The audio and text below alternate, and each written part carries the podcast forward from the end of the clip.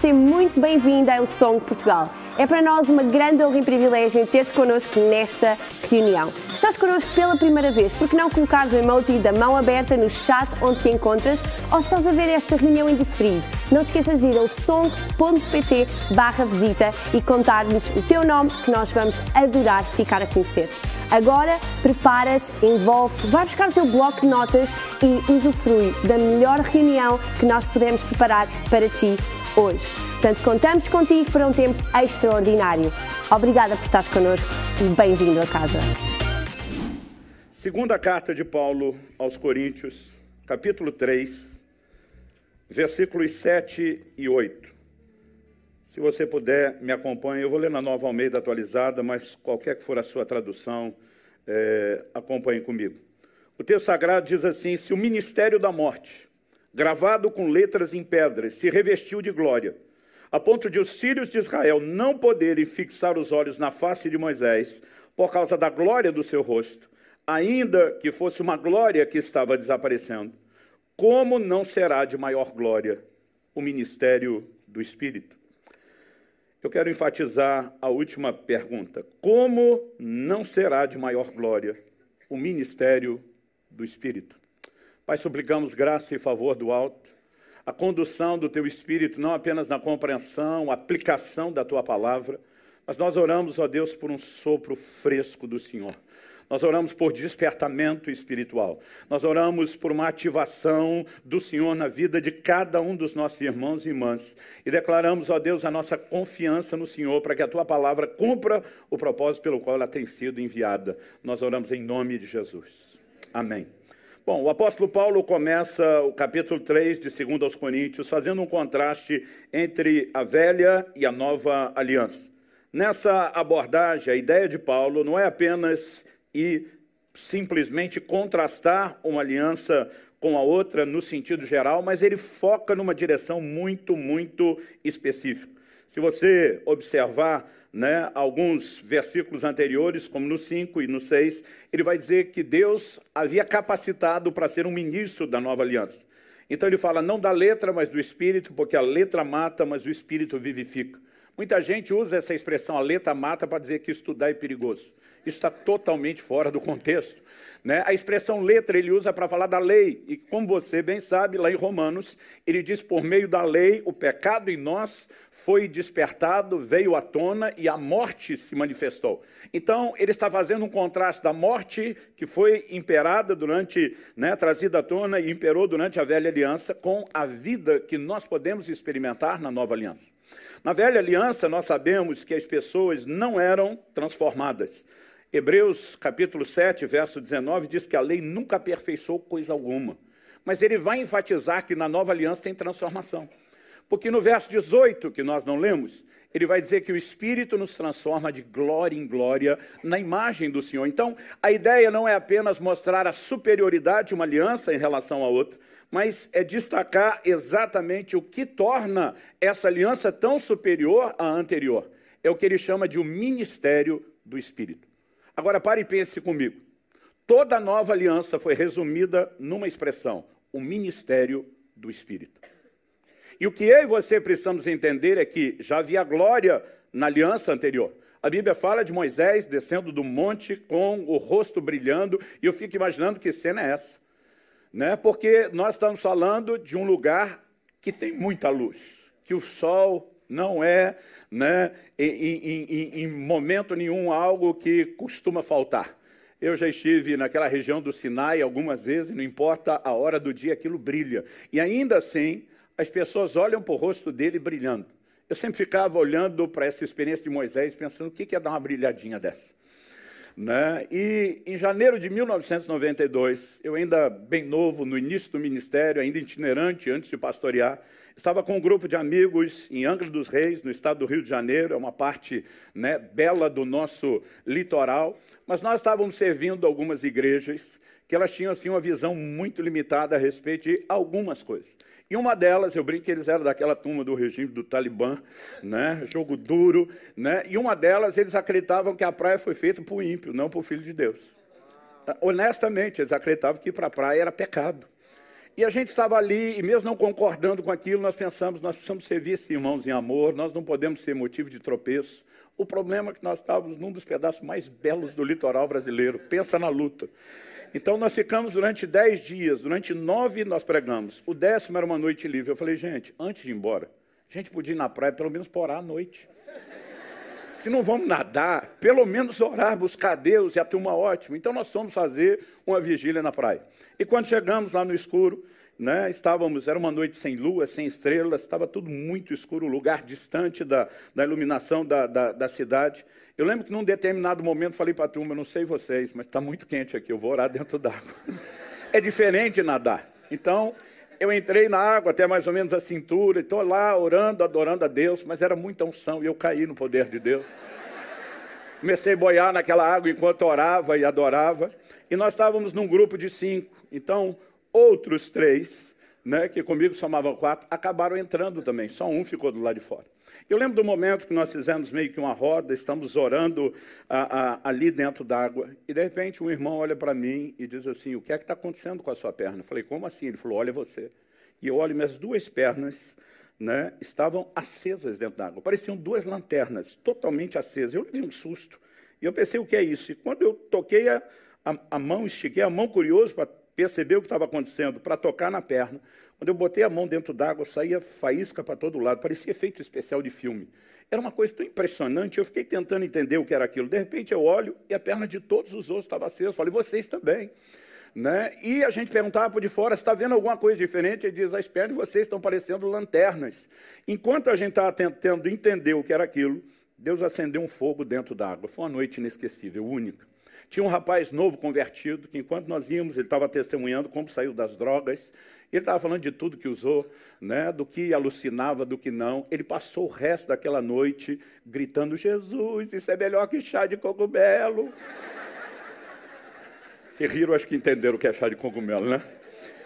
Foi uma experiência incrível. Agora, eu brilhei um pouquinho na perna à noite, que o contraste é enorme.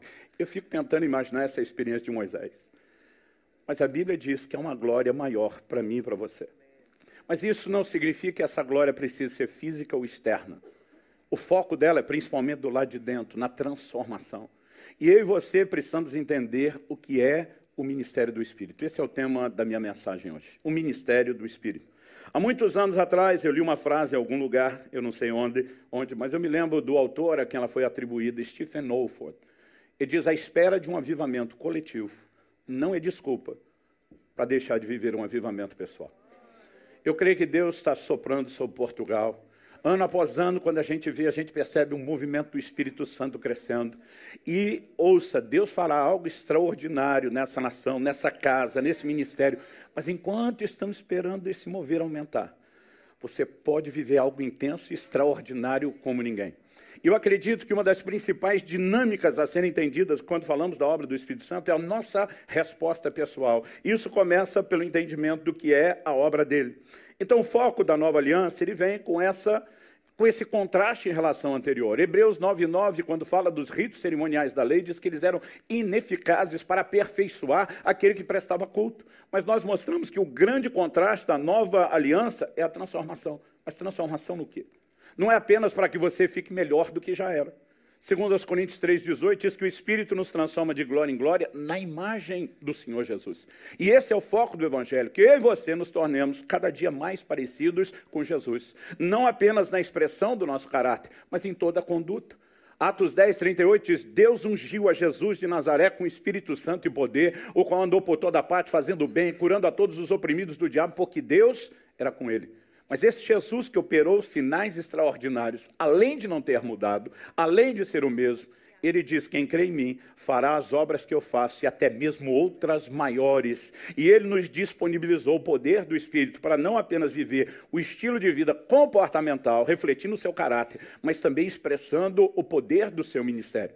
E eu e você precisamos entender que isso está à nossa disposição. Obviamente, estamos falando de algo progressivo, mas está à minha e à sua disposição. Agora, até que cheguemos ao alvo final. Porque Romanos 8, 28 diz que aos que dantes conheceu, também os predestinou para que fossem conformes à imagem do seu filho. Esse é o cerne da nova aliança, eu e você sermos como Jesus. Até que chegamos lá, qual é o processo que Deus usa? Nós vamos começar pelo arrependimento e a fé que conduz à conversão, ao novo nascimento, e o Espírito Santo está operando o tempo todo. Jesus diz: Ele convencerá do pecado, da justiça e do juízo. O arrependimento requer do homem uma resposta, porque é um imperativo bíblico que diz arrependei-vos, mas tem, obviamente, a parte de Deus com a qual interagimos. Romanos 2,4 diz que a bondade de Deus conduz ao arrependimento, e isso é obra do Espírito Santo, a qual eu e você precisamos ceder. Quando eu e você, finalmente, não apenas nos arrependemos, mas cremos, o que é que acontece? Tito capítulo 3. Versos 5 e 6 diz: Ele nos salvou mediante o lavar regenerador e renovador do Espírito Santo, que Ele derramou sobre nós ricamente por meio de Jesus Cristo, nosso Salvador. Então, na regeneração, no novo nascimento, você tem uma obra e uma ação do Espírito Santo. A partir disso começa esse processo de transformação de glória em glória. No processo de transformação, ele quer nos conduzir a andar em vitória sobre a carne, sobre o pecado.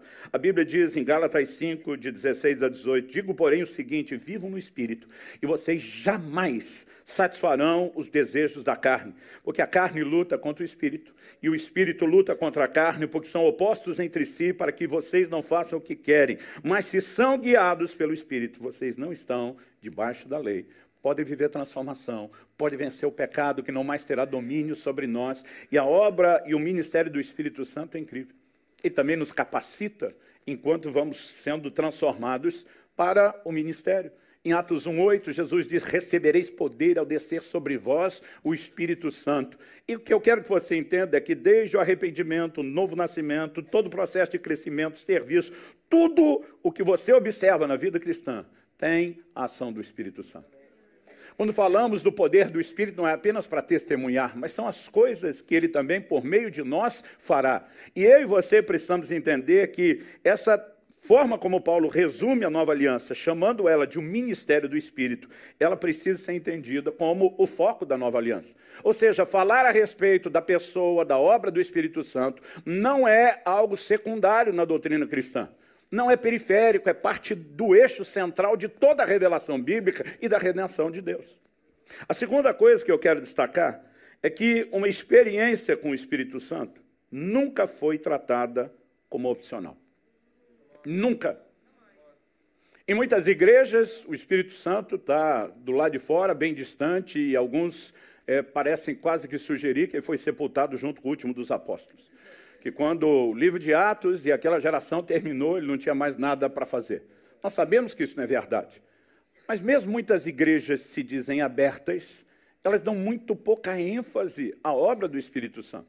Então, quando eu olho para o próprio Jesus preparando seus discípulos, você lembra que em João 14, Jesus diz: Eu pedirei ao Pai e ele vos dará outro consolador, a fim de que estejam com vocês para sempre o Espírito da verdade. Ele diz que o mundo não pode receber, porque não o vê nem o conhece. Ele diz, mas vocês o conhecem, porque ele habita com vocês, mas estará dentro de vós.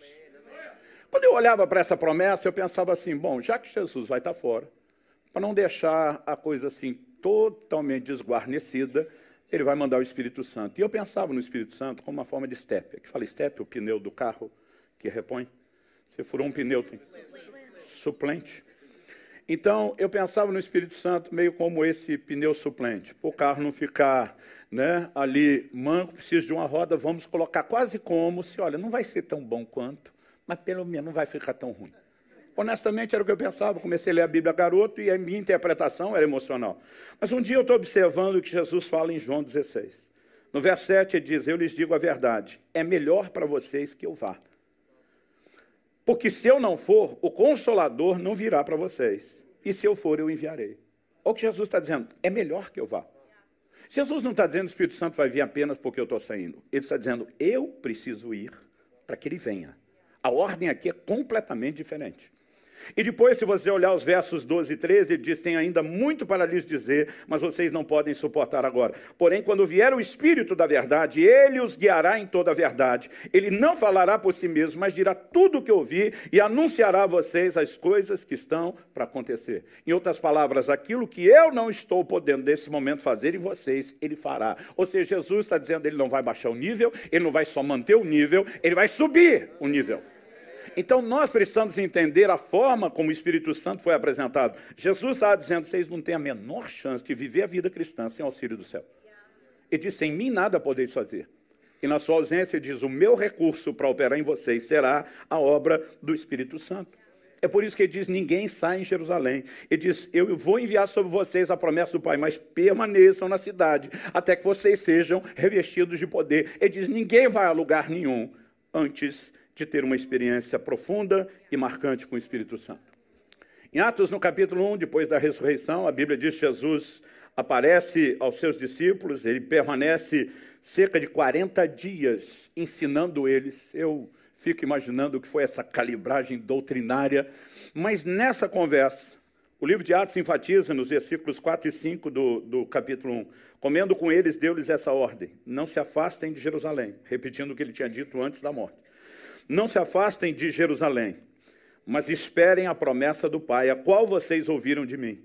Porque João, na verdade, batizou com água, mas vocês serão batizados com o Espírito Santo. O Senhor Jesus estava dizendo ingrediente inegociável para a vida e a caminhada cristã. Esse assunto nunca foi tratado como opcional pelo Senhor Jesus. O apóstolo Paulo tem uma conversão extraordinária quando Jesus aparece para ele. Ninguém vai questionar isso. Quantas pessoas você conhece que, quando aceitaram Jesus, se trancaram num quarto três dias, sem comer nem beber, e ficaram lá orando, buscando a Deus? O impacto é inquestionável. Mas enquanto Paulo está lá trancado, como fruto da conversão, o Senhor Jesus aparece a um discípulo chamado Ananias, em Damasco, e diz: Ananias, eu preciso de você. Eu preciso que você vá naquela casa de fulano de tal, naquele endereço. Procure por um certo Saulo, apelidado de Tarso.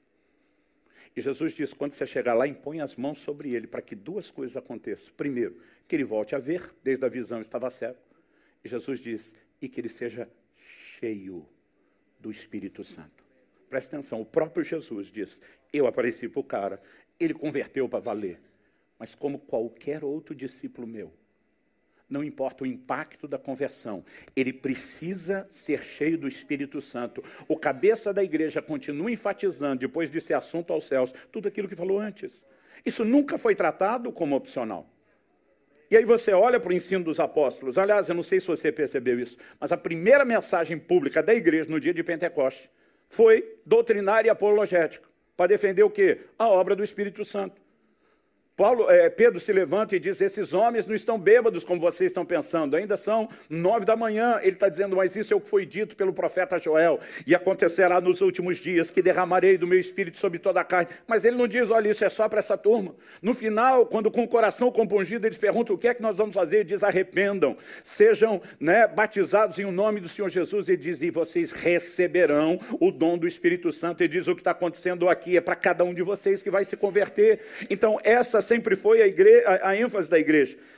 Quando o evangelho chega em Samaria,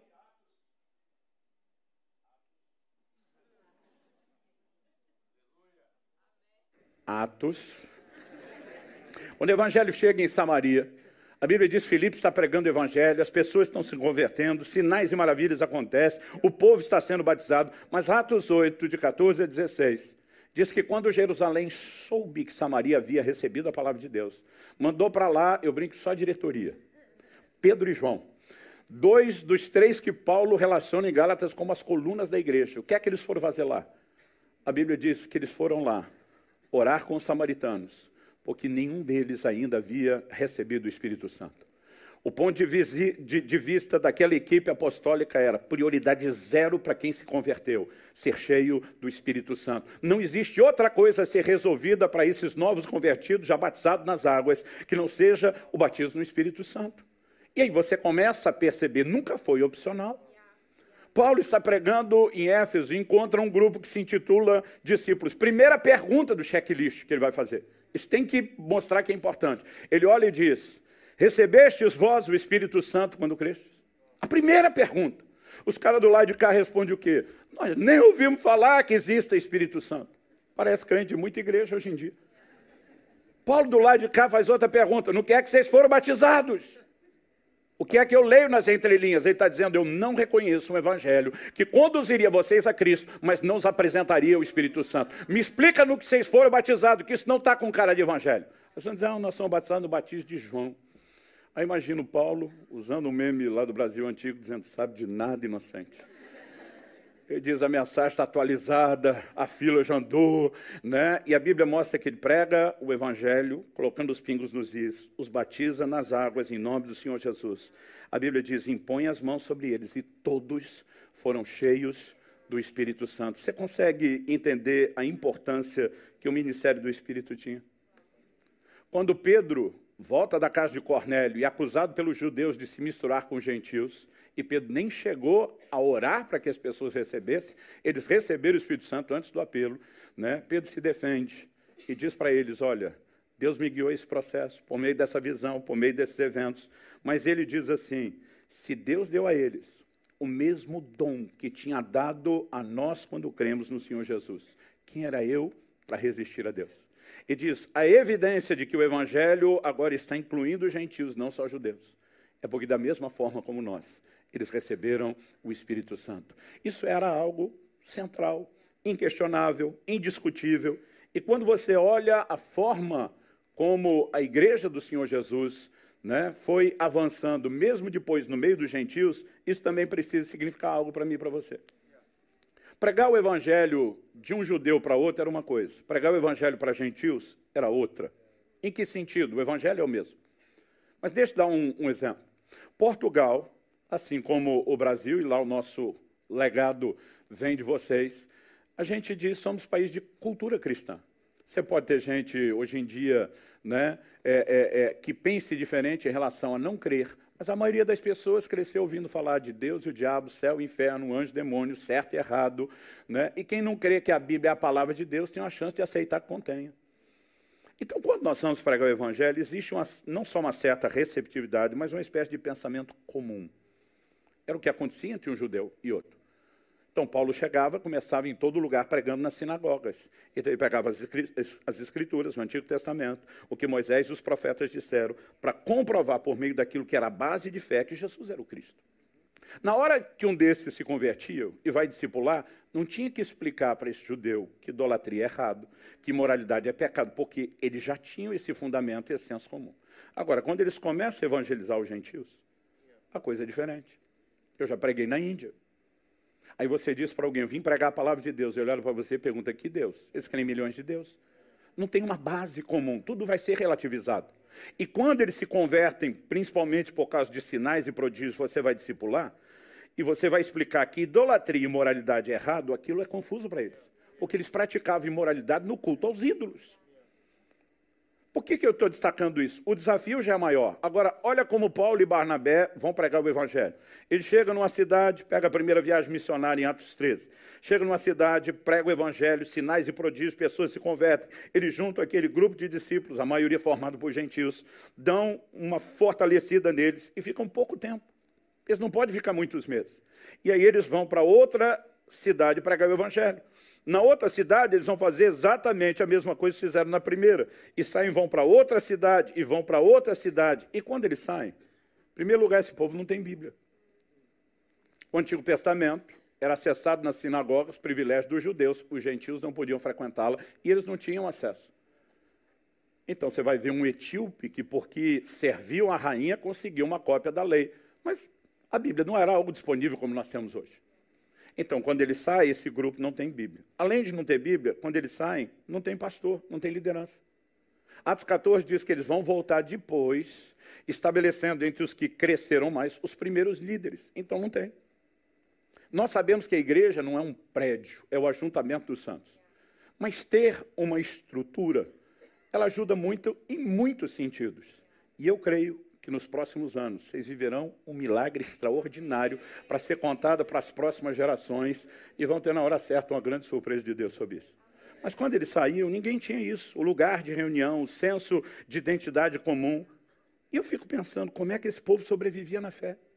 Hoje em dia nós damos Bíblia, pastor, damos prédio, o povo desvia. Eles não davam nada disso. Mas eles davam ao que nós passamos a negociar. 1 João 2, 20 e 27. Vós tendes a unção do santo e todos têm desconhecimento. E não tendes necessidade de que ninguém vos ensine coisa alguma, porque a unção do santo que está em vós e é verdadeira. Ela vos ensina todas as coisas. Jesus havia dito: Ele vos guiará a toda a verdade, Ele vos fará lembrar aquilo que eu tenho dito. É por isso que uma experiência com o Espírito Santo era inegociável. A Bíblia seria suprida depois, os líderes seriam supridos depois, um lugar de ajuntamento seria suprido, mas o principal havia sido oferecido.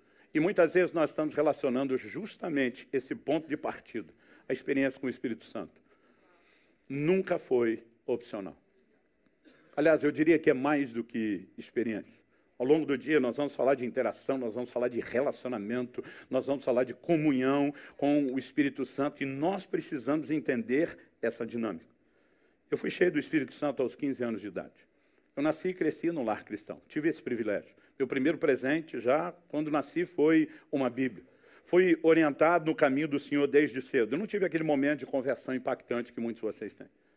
Mas o meu momento da virada de vida foi o batismo no Espírito Santo. Por quê? Porque por mais que conhecesse a verdade, tivesse sido instruído nela, visto as manifestações de Deus quando crescia, foi o momento onde Deus se torna pessoal, ele se torna próximo, ele se, se, torna vivo, presente. O Evangelho se mostra funcional nas nossas vidas pelo poder do Espírito Santo. Eu digo que foi aos 15 anos que eu perdi o juízo e nunca mais voltei ao normal. Graças a Deus. Nós precisamos entender o que é o ministério do Espírito Santo. E nisso, eu quero destacar a você que eu e você temos responsabilidade. Nós não podemos simplesmente esperar que Deus faça tudo. E tem muito crente que fica esperando Deus fazer. Aliás, quando eu olho para a visão de Ezequiel 37, é, 47 do rio de Deus, algo que para mim é claro é não é o rio que entra na sua vida, é você que tem que entrar no rio. E muitas vezes nós estamos esperando um avivamento fictício, fantasioso na nossa cabeça, de que uma hora dessa vai dar uma enchente espiritual, o rio vai subir, vai entrar na nossa vida. Deixa eu te dizer, você tem que entrar no rio. Então, qual é a minha e a sua responsabilidade quando falamos do ministério do Espírito? O próprio Jesus, que orientou os discípulos não ir lugar a lugar nenhum, antes de ser cheio do Espírito Santo, nos mostra que eles entenderam que aquela espera envolvia um posicionamento e uma responsabilidade deles de entrega.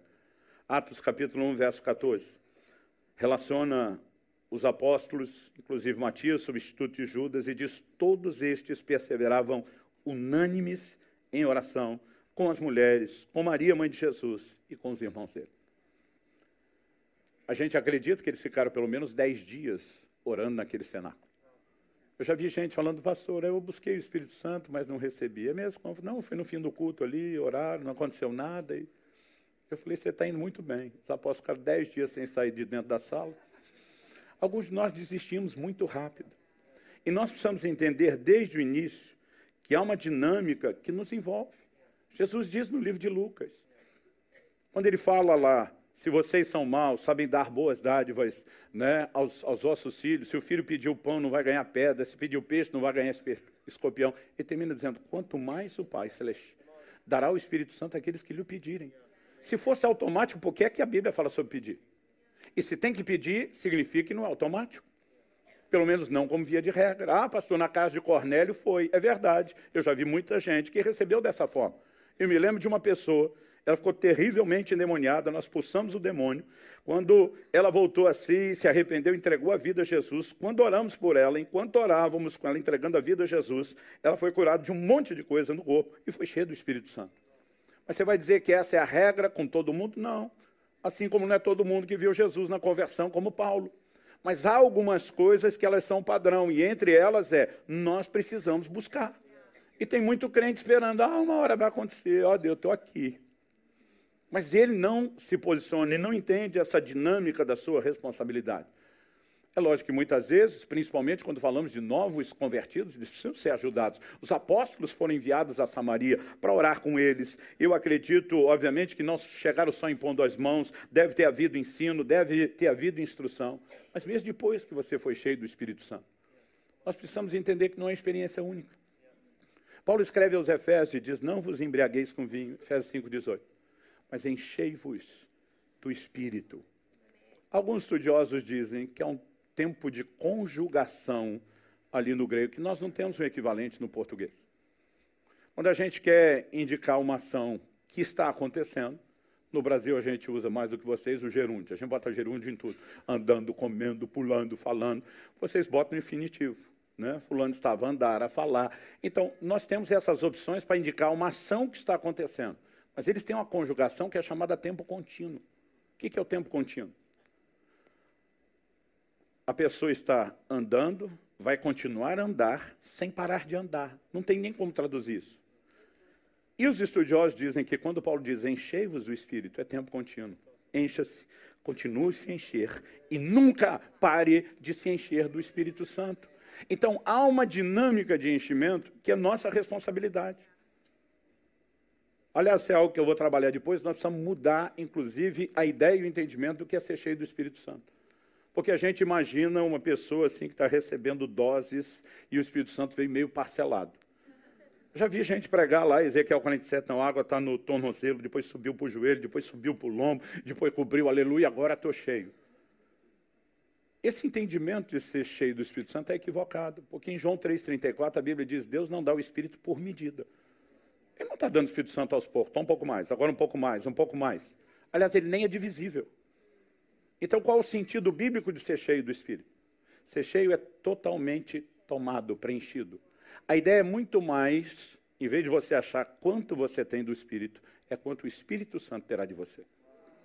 E aí nós precisamos entender a ideia de rendição, que, como eu falei, nós vamos é, tentar trabalhar ao longo do dia esse conceito e você pode depois procurar entender. Além da busca em si, o que dizer da interação pessoal necessária? Paulo, em 1 Tessalonicenses, capítulo 5, verso 19, diz: Não apagueis, não extingais o espírito. O que, que ele está querendo dizer? Que existe um botão em algum lugar escondido, dotado de alta tecnologia espiritual, que se alguém descobrir, bater, o Espírito Santo puf, deixou de existir. É lógico que não.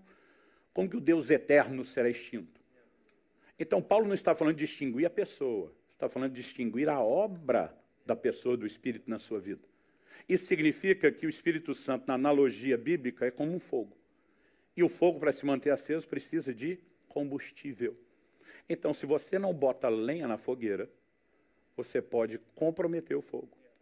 Isso significa também que mais lenha, mais fogo. Menos lenha ou combustível, menos fogo. Nenhum combustível, nenhum fogo. E se eu e você não entendemos a nossa responsabilidade e não dermos a resposta, a gente pode até ter vivido algumas experiências, mas nós não vamos experimentar aquilo que Deus tem de uma forma abrangente e completa para as nossas vidas. Nós precisamos entender a importância do ministério do Espírito. Jesus falou sobre isso, os apóstolos falaram sobre isso. E quando você olha o volume de ensino que o apóstolo Paulo traz nas epístolas, é impressionante. Em Romanos 8,14, ele diz: Todos os que são guiados pelo Espírito de Deus são filhos de Deus. Um dos sentidos dessa palavra traduzida água, que basicamente fala de ser liderado, conduzido, ela dá a ideia, de acordo com alguns léxicos, de ser tomado pela mão e conduzido até o destino final. Quando eu completei meus sete anos de idade, estava no que na época era a, a, a, primeira série do nosso ensino primário no Brasil, hoje é o equivalente ao segundo ano. Eu ia deixar de estar numa escola perto de casa, onde era levado meus pais, para estudar numa escola longe, Naquela época as crianças andavam a pé, com segurança, sozinhas. Eu estava apavorado. O medo do lugar novo, o caminho que eu não conhecia, as companhias. Né? E meu pai percebeu aquilo e falou: Hoje, o primeiro dia, eu vou com você. Ele pegou na minha mão dentro de casa. Ele saiu comigo, porta fora. Ele foi me conduzindo durante todo aquele trecho na rua. Eu, na minha cabeça, achava que era 5 quilômetros. Voltei depois de adulto fazer a medição com o carro, 950 metros. Mas ele andou aqueles 950 metros que pareciam 50, 5 quilômetros comigo, me guiando pela mão. Ele não parou na frente da escola e disse aqui. Ele entrou. Ele descobriu qual a classe que eu estava matriculado. Ele me colocou na fila que os alunos na época faziam antes de entrar. Ele me deu toda a instrução para depois largar minha mão. Toda vez que eu leio sobre ser guiado pelo Espírito, eu não penso numa direção ou outra da vida cristã. Eu penso o seguinte: no dia da conversão, o Espírito Santo diz: Vem com, comigo, eu vou te guiar. E durante todo o caminho, Ele vai nos conduzir pela mão até o destino final. Mas entenda, Ele não vai te arrastar. E se eu e você não entendemos que nós temos responsabilidade nesse processo, e se eu e você não desenvolvemos sensibilidade e resposta para Ele, nós podemos comprometer aquilo que Ele tem. Mesmo quando falamos em relação aos dons do Espírito Santo.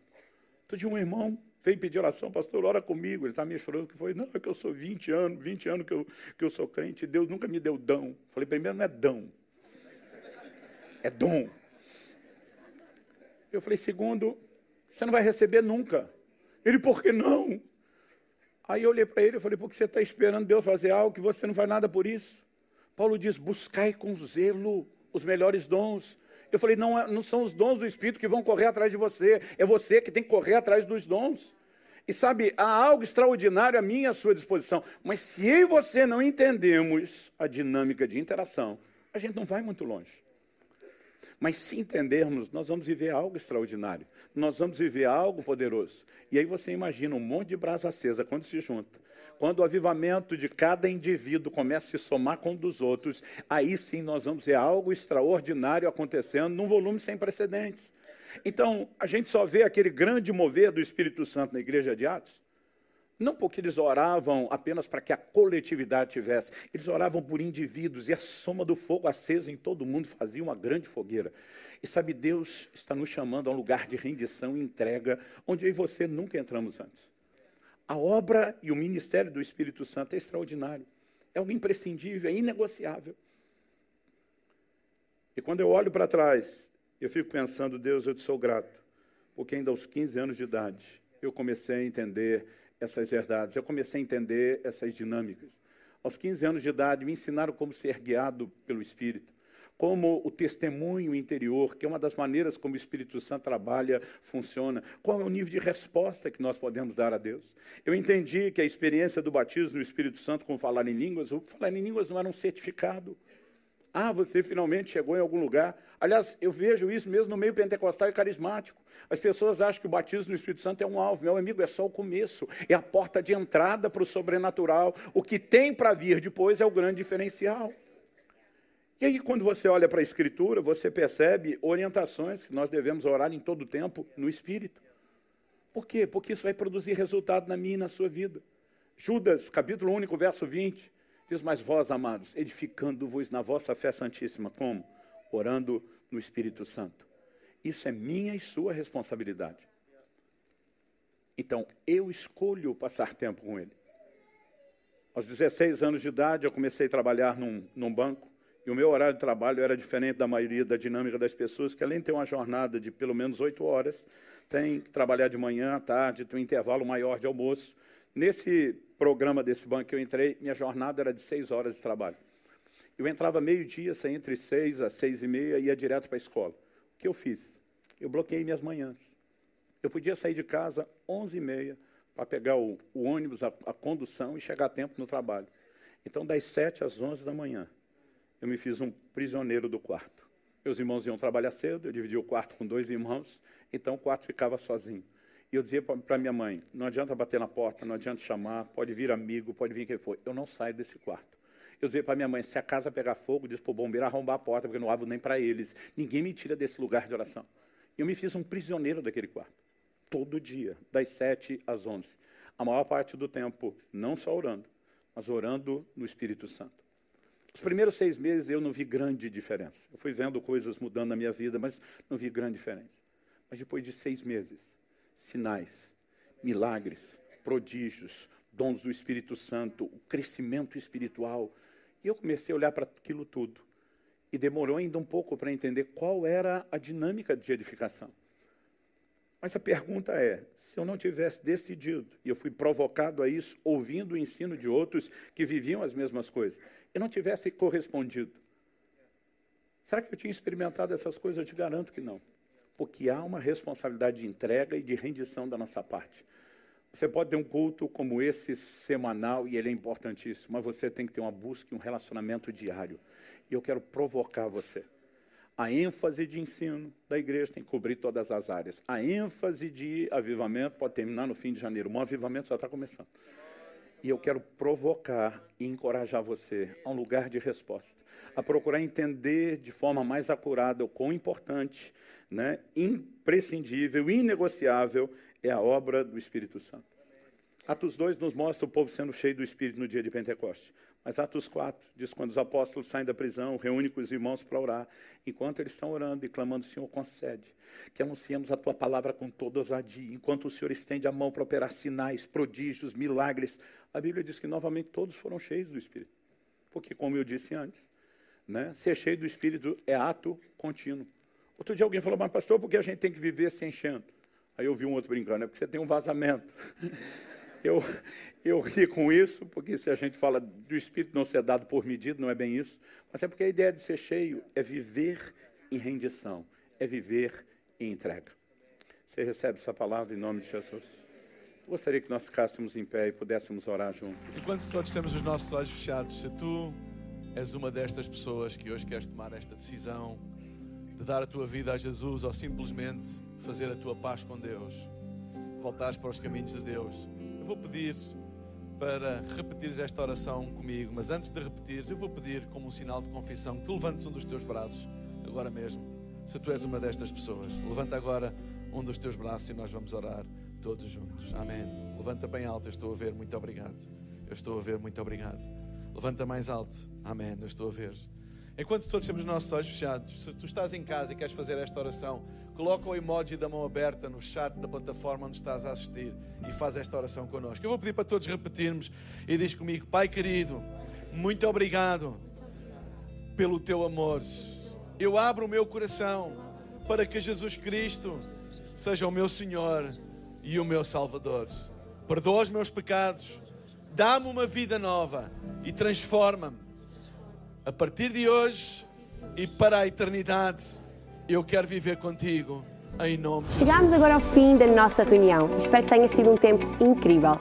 Se tomaste decisão de seguir Jesus, nós gostávamos de te dar os parabéns e pedir-te que tu coloques agora mesmo o emoji da mão aberta no chat da plataforma onde te encontras ou possas ir ao song.pt barra Jesus e contar-nos da tua decisão.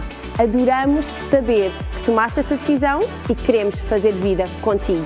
E antes de nós terminarmos, quero fazer-te um convite muito especial. No próximo domingo, por que não escolheres estar connosco presencialmente? Podes ir às nossas redes sociais ou ao nosso website para saberes todos os detalhes acerca de horários e localizações e esperamos por ti, porque o melhor ainda está por vir.